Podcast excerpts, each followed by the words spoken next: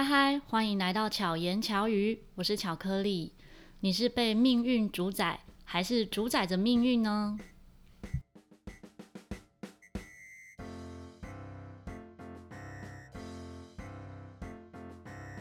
在生命的不同阶段呢，我们或多或少都会有不同的选择，然后也会质疑我现在的选择是不是对的？我做这个决定有更好的决定吗？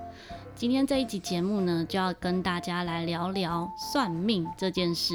在我们前面的节目，就是第七集的时候呢，也有聊过，如果是命中注定，那要算命吗？以及第三十四集呢，曾经聊过认识心灵能量，要怎么样成为一个幸运的人。今天这一集节目呢，也是因为存心堂哦这个 podcast 的节目的一个串联活动，这个主题是来会有好运。因为更认识自己呢，更理解怎么去做，你就会更踏实，就会有不同的能量。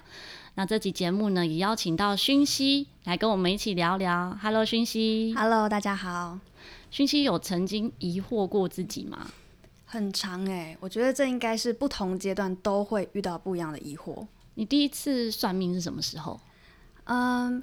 哎，那个是在我还没有印象的时候，是我妈妈去找算命师算我的名字。嗯、但其实我到后来长大之后，我是改过名字的。嗯哼，所以现在讯息是改过的名字。对对对，是你自己改吗？还是？没错。所以是自己去算笔画。呃，我是找了一个，他是算那种。数字的，但那个数字背后是可能结合了易经啊、紫微啊各种的混合之后，嗯、那是这位命理老师，他那时候帮我列了大概三大页的名字让我选，然后最后呢，我就是先第一阶段筛选出三个名字。然后最后呢，再一直去反复的感受他们的能量带给我的感觉，所以我就选到了讯息。哦，你就觉得这个名字是你看起来最开心？一开始不是，一开始我觉得太女性化了。嗯、但是后来呢，因为那时候老师有跟我讲到一件事，就是说，哎，我的生命中好像缺少，也不是缺少，就是我以前的我会刻意把我女性的这个面相去比较隐藏。嗯哼，对。就会觉得比较 man 一点的感觉，比较 man 一点，比较 中性一点。嗯，那我就觉得好吧，那我就透过这次机会，把我的名字里面加入这个元素，对，就是增加你觉得更更需要有的能量跟跟角色设定这样的感觉，也是给对自己的一个提醒啦。因为我觉得之前是比较算是一种刻意的压抑，嗯、可能是跟与成、哦、呃成长的过程有关。嗯，对。那后来再来还有什么原因去算命吗？后来没有，因为嗯，坦白说那一次的经验，一方面很震惊，因为老师他真的就是看我的手机号码，嗯，讲对了一些事情之外，最扯的是他看我爸妈的手机号码哦，而且呢，我爸妈跟我那时候我们三个手机号码是刻意调过的，我们所有的数字只有两个数字不一样，就我们三组手机号码都只有两个。其中只有两个号码是后面两个数字中间的，中间的，中间的。嗯，即便如此，他可以很精准的讲出我爸妈的个性，我吓坏了，真的是起鸡皮疙瘩。所以手机号码也不能乱选，是这样吗？我觉得他的那个道理有道理，是说。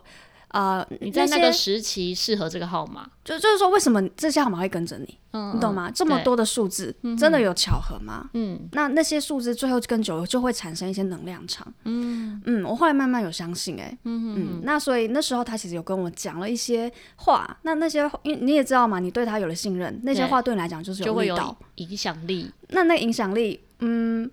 我我觉得我现在的想法是说，看你怎么解读啦。嗯、他那时候跟我讲到一点，我觉得是一个致命伤。嗯、他跟我说，呃，其实我是不适合走歌手这条路的。嗯，但是其实我从小的梦想就是当歌手。嗯，那命运就是这么神奇，我还真的被我有机会遇到我可以当歌手。嗯的机会，对，就是还真的有跟唱片公司签约。应该很多朋友不知道这一段，刚、嗯、好可以趁机跟大家分享。那其实到现在我都还不知道说到底是呃。被这个话影响，导致我后来签约之后非常不顺利，极度不顺利。嗯、所以不是觉得觉得说到底是一个诅咒还是祝福，其实是分不清的。也不知道说到底是先有这样子的暗示下下去，我才有这样的结果，嗯、还是说他真的就是命定？哦，了解。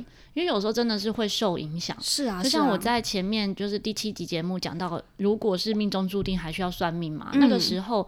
我其实没有真的付费去算过命，就是我自己去找算命师，其实没有过。嗯、我现在目前有过的算命经验，都是可能小时候爸妈哦，妈妈有带我去算过命这样子，嗯嗯嗯、然后跟我自己的朋友有学过，就是像紫微斗数啊这一类的，然后跟我分享，嗯嗯、就是算了我的名字，然后告诉我应该要怎么样这样。嗯、所以其实得到的，还有一次是像那一集节目里面讲到，就是有一个就是西河六手这个人。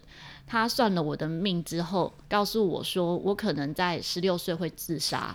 其实我觉得这一些话是有影响我的。嗯，他的影响我是让我不要被这件事影响。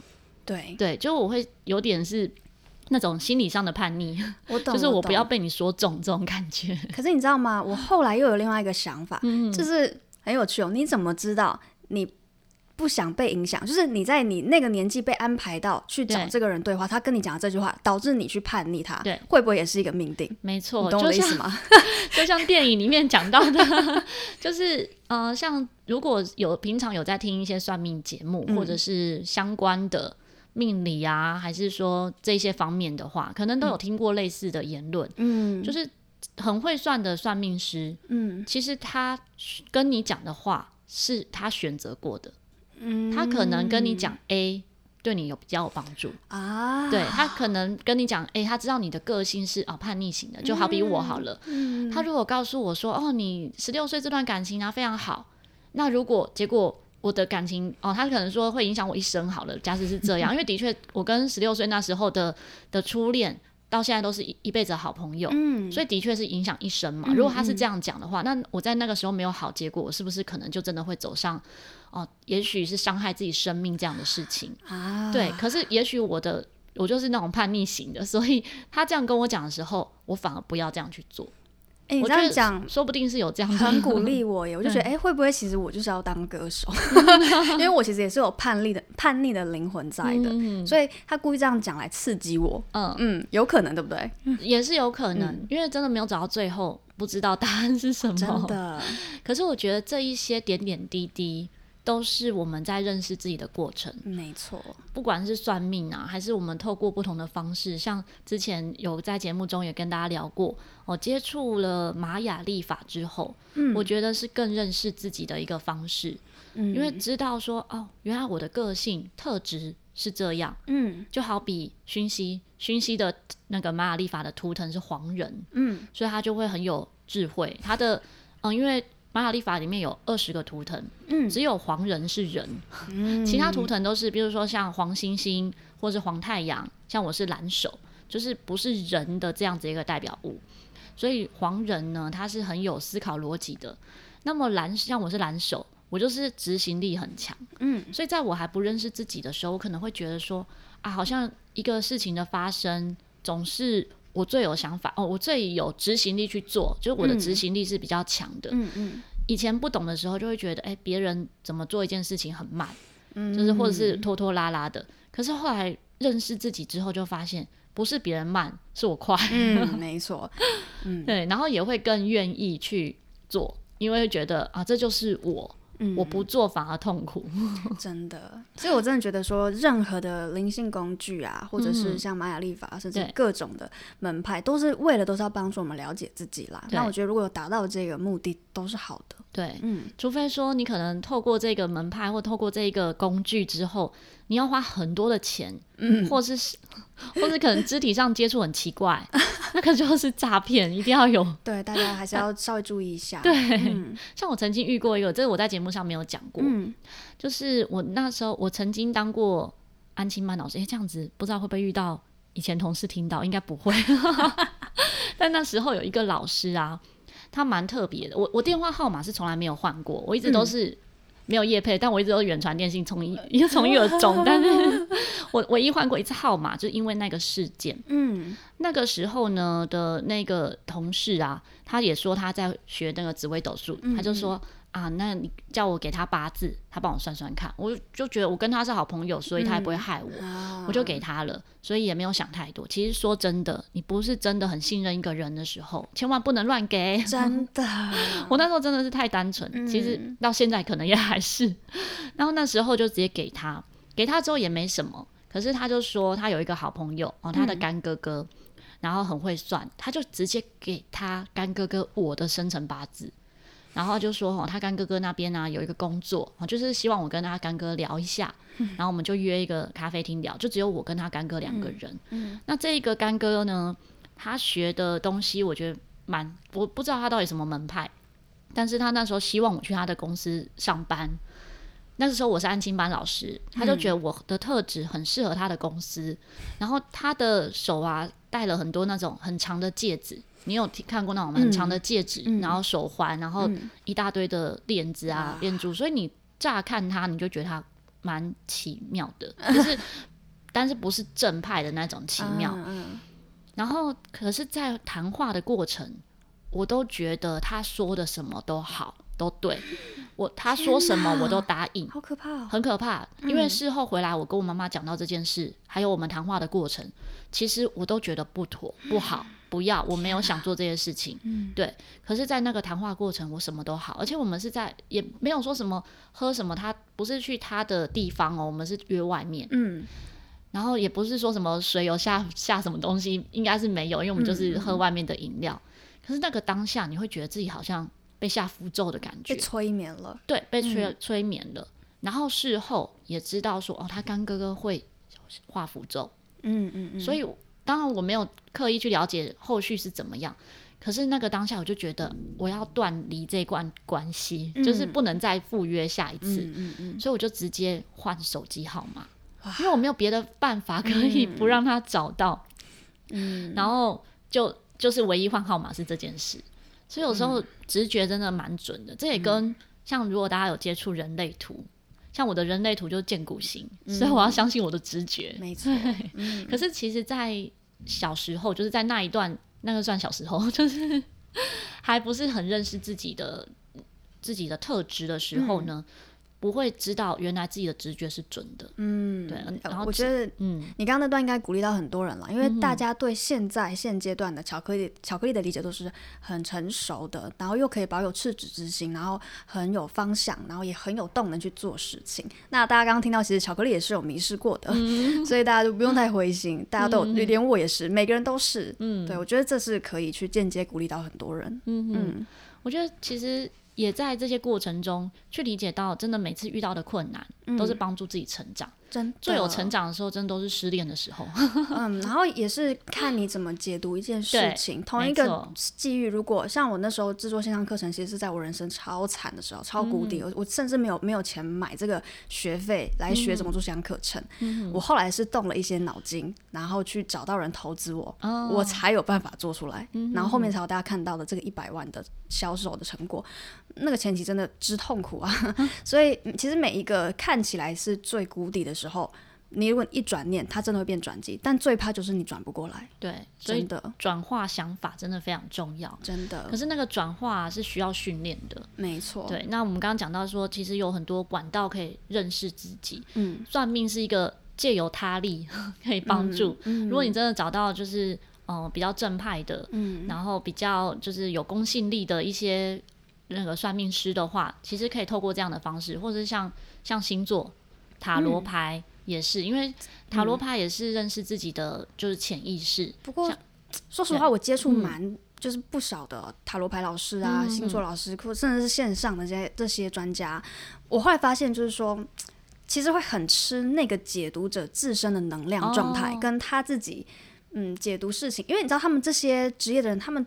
讲话都是很有说服力的。对，你如果一不小心进去，然后可能失去判断力，你就是被催眠了。哦，所以也有可能是跟着他的方向走。对你，你也不知道到底是不是你被、嗯、是自己的潜意识，还是他给你的意识。对，所以其实我最近上了一个课叫阿卡西，嗯、那这个我还上了蛮有收获的。我本来也是半信半疑，嗯，那是因为我先体验过，有人帮我解读我的阿卡西，嗯、然后就发现，哎、欸，好像有一点什么样子啊，我就去上上看。嗯嗯，快速讲一下，阿卡西记录它有点像是，呃，一个嗯灵魂的图书馆、资料库。嗯，那这个资料库呢，就是有点像是你上网 Google，你搜寻呃关键字你要问的问题，你只要搜寻搜寻的好，关键字下的好，你就会浮现一些脑中有一些画面。每个人的形式不一样，我的目前是画面，然后那个画面就是来自于你的灵魂资料库，它会。从一个更高维度的视角给你一些指引指示。嗯、哼哼最强的是呢，我觉得最强的是这个资料库不只是你自己的，它是可以连到全人类的，叫做集体潜意识。嗯、集体意识。对，集体意识。嗯。对，那但这个是要练习的，就是你怎么去做这个连接跟怎么解读。那为什么我觉得这个相对来好？是因为它不会有别人意识的干预，嗯、你是直接跟判断的。对，你是直接去，而且我们受到的训练是你不能有主观的意识，嗯、你要放松，然后你就只是单纯去描述你看到的画面。嗯哼哼，那你当下甚至看不懂，是事后你可能三年后才突然懂、嗯、哦，原来三年前他给我是这个意思，但是还是有帮助，因为那个能量场有在交流。嗯哼哼，对。对，讲到这个啊，我觉得很有趣的是，因为嗯，如果有关注我的 IG 前阵子的限动呢，那时候就有讲到我有在学塔罗牌，嗯，然后就在解牌，帮朋友一些解牌嘛。嗯、然后我自己的测试是最准的，比如说每天抽日记，嗯，每天抽日记去感受哦，牌告诉我什么，嗯嗯嗯。所以曾经有一次，哎，这我不知道在节目有没有讲过，有一天呢，我就抽到钱币十。钱币十就代表那一天会有，嗯、而且有正位，就代表那天会有财运。哎，可是我平常是不会买乐透，也不会买刮刮乐。嗯、我就想说，既然我今天都抽到钱币十，那我就去买一个刮刮乐好了。哇，呃，就中了，就中了一千块，真棒。但因为我也不贪心呐，我并不是那种啊中一千，然后就再刮，然后就再中这样。我觉得有中一千块，我就很高兴了。就就如果真的只中两百块，我也很开心。嗯嗯嗯。对，只是我觉得那个就是一个嗯刚好测试。嗯。那另外一个很准的，我觉得真的很准的是。在我执行阳明山草地音乐季的之前，那时候刚学就是那个塔罗牌的时候，嗯、我们老师呢就引导我们就是去抽月份，嗯，就我每个月会发生什么事情。嗯，我抽完月份之后，那时候抽二三四五月，嗯、所以就四张牌，四张牌里面呢，二三四，我只有一张牌是好牌，就是世俗大家认为的好牌，嗯、其他都不好，其他都是大家就看起来是不好的。嗯。但是我的反应是哇，我一张好牌哎，我这样很开心。然后旁边的人同学是说，哈，老师我这一张牌不好哎，要怎么解？这样子？然后老师就说，哎、欸，你看你旁边的同学，他只有一张好牌，他高兴成这样。啊，你是三张好牌，只有一张坏牌，你担心成这样。嗯，所以那个当下其实我还没有特别感觉，可是现在事后回想，觉得心态怎么面对这个事情的心态很重要，因为我即使是拿到三张坏牌。我也没有特别感觉，嗯，所以其实事件本身不是是中，性的，嗯、是怎么去看待？没错，就是我并没有觉得说啊，我去拿到那三张坏牌是不好的。嗯，那后来回顾，就是现在已经发生了嘛，嗯，那个三四五，嗯，二三四五月的时候，四月那一张呢牌，我是出现太阳，嗯，太阳就是很开心的状态，然后也都是很好的，嗯嗯就是很很就是什么都很好这样子。四月刚好就是执行阳明山草地音乐季的那一整个月，嗯、那一整个月我们遇到的每一次活动都出太阳，哇！就是气象说下雨，但是实际都出太阳，这个是真的是后来就是现在。还可以是这么表面上的解读，对，也会有是天气的解读，嗯，然后也是会有心情上，因为每一次活动都很开心，嗯，嗯那五月这一张牌呢，是出现的是就是要结束，结束不了。的这样的意思，然后真的五月就结案嘛，就是你心里想把这件事结束，就好比现在虽然活动已经结束了，可是我还是要有一些 po 文，然后我到现在都还没有写。哦，原来是这样，所以我觉得也是这样的解读。嗯嗯，然后如果再套到像那时候在执行这个活动前，我当天的、嗯、呃晚上要开会之前，我就先让自己抽了一个，就命就是这一次的活动整个的架构会是怎么样？嗯。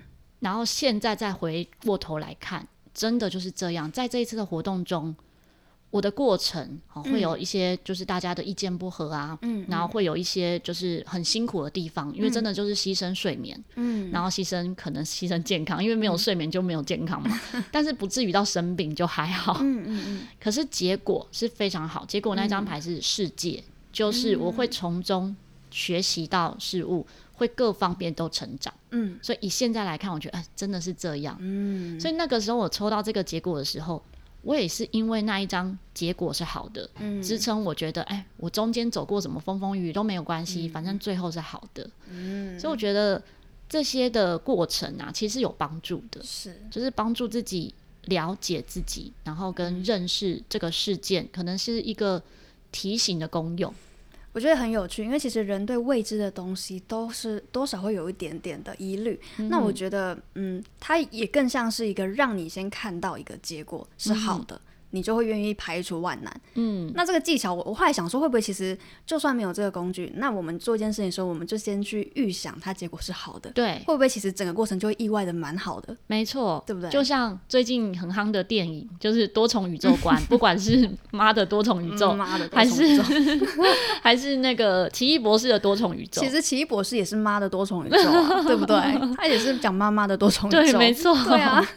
可是我觉得它就是一种集体意识，代表现在这个世界，啊、现在这个是这个话题，对这一个所有全人类可能开始要接受这样的讯息，嗯，开始要让大家认识，哎，其实我们每一个选择，我们每个意识是会影响后面的决定。其实很神奇，你想想，如果十年前，不要说十年，五年前讲这个，可能没有那么多人可以有共鸣，甚至可能不能接受。其实第一次奇异博士出现的时候，就有多重宇宙观，对。可是那个时候大家可能。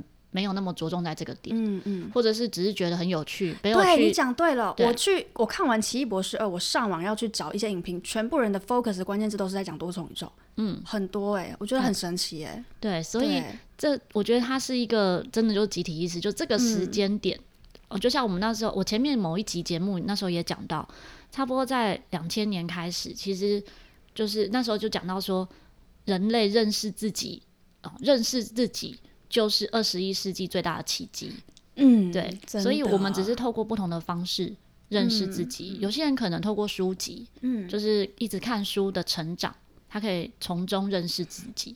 有的人可能是跌倒，就是 跌跌撞撞的，然后在不同的事件中认识自己。嗯，那么工具像讲算命，或者是紫微斗数、塔罗牌、玛雅历法、阿卡西记录，或甚至西塔疗愈，好像欧卡。它也都是像欧卡跟塔罗，就是一种理解自己的潜意识或深层意识，嗯、就会觉得蛮有趣。像我自己其实很少用塔罗跟欧卡来来算自己，嗯，我觉得我对自己没有太多的疑惑，有时候 蛮好的、啊，很清晰。我前阵子有一个朋友，他就说希望从就是欧卡或者是塔罗来了解他人生使命是什么，嗯，然后他就问我，那一天刚好跟你有见面，嗯，然后讯息就问我说。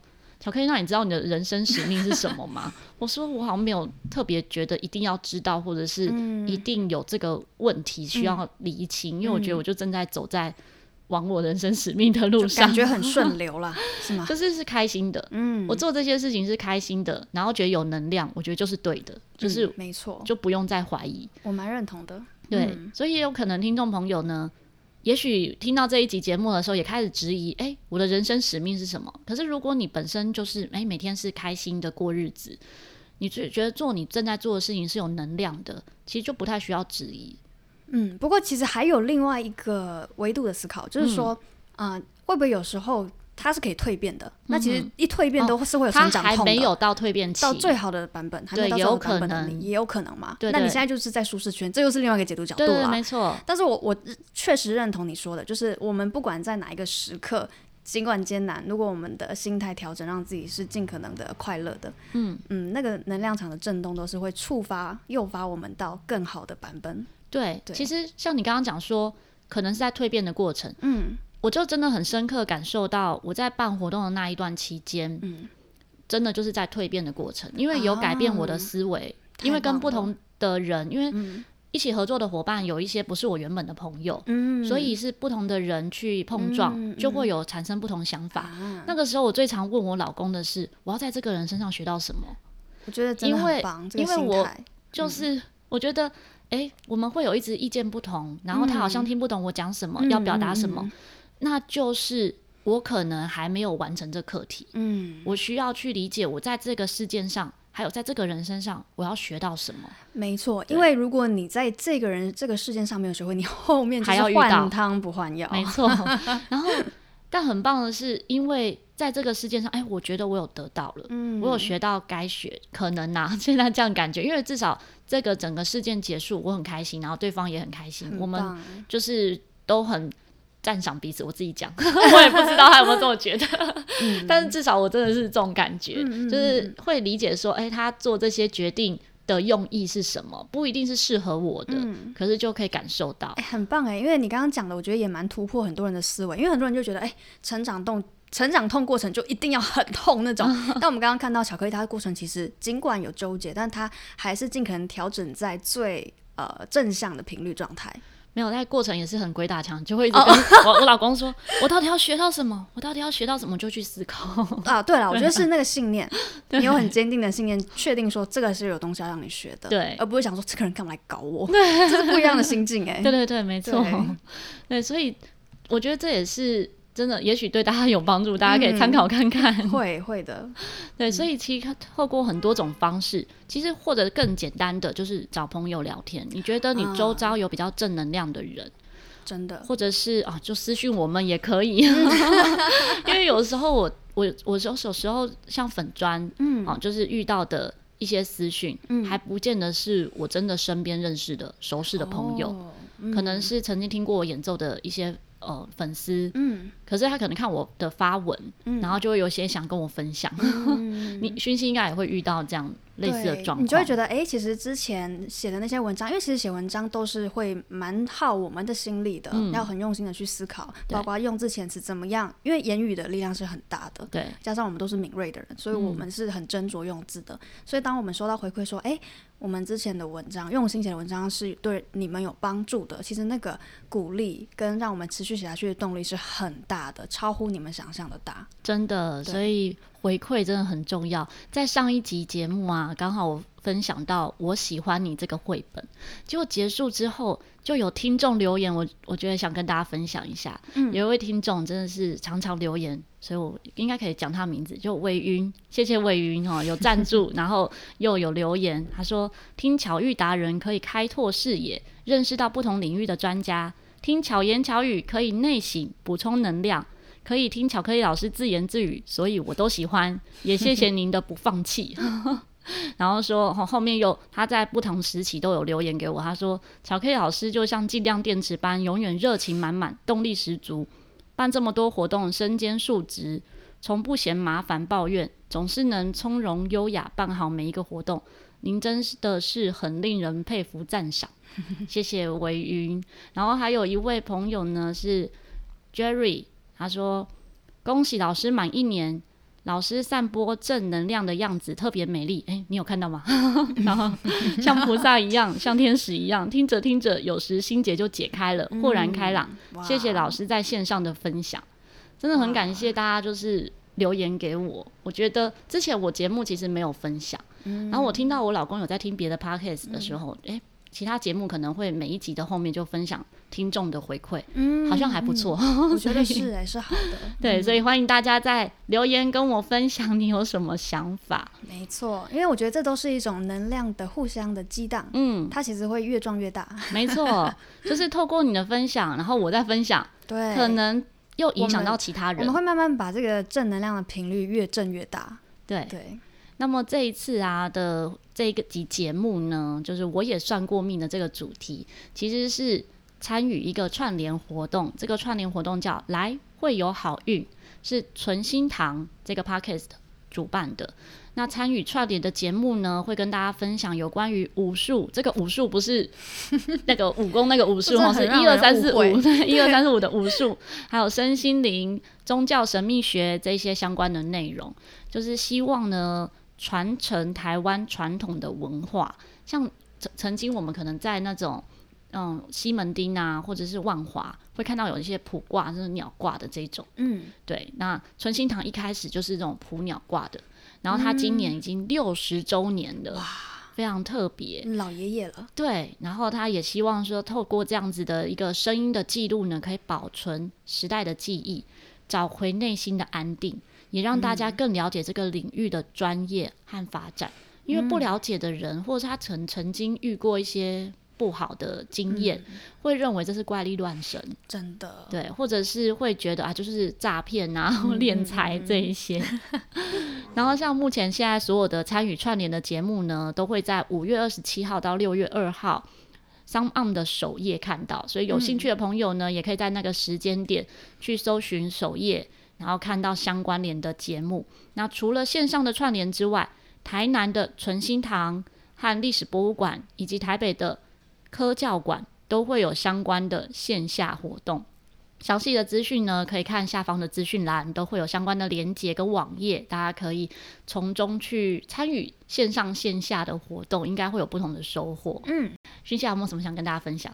呃，大家可以 去看《奇异博士》我觉得很好。我那时候一就觉得，哦，天哪，太震撼了！他讲了好多很棒的观念，就是我我一直都有在读一些心灵的书，对。然后我觉得，既然可以把这样的心灵又结合艺术，又结合商业，嗯、做的这么成功，我觉得导演还有编剧超级厉害，真的。因为这个的资讯量很大，真的。其实你看《妈的多重宇宙》啊，资讯量更大。嗯，我觉得。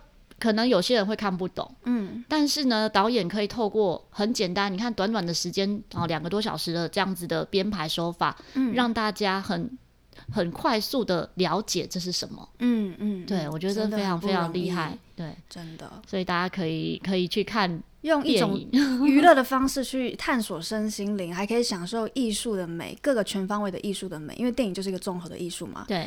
我真心的佩服这些创作者，真的，嗯、我真的也蛮期许我有 一天可以产出这样的作品了。嗯、我们可以从不同的不同的专业来发光发热。没错没错，对，好，谢谢大家聆听这一集，谢谢讯息来参与这一集节目。嗯、大家如果喜欢巧言巧语，记得在你现在聆听的平台关注、按赞。那给予五星好评，也可以在 Apple Podcast 上面留言给我们。那如果想要追踪讯息的话呢，我也会把讯息的资讯放在下方资讯栏。希望巧克力和讯息可以陪伴你，巧妙克服生活中的压力。我们下一集再见，拜拜，拜拜。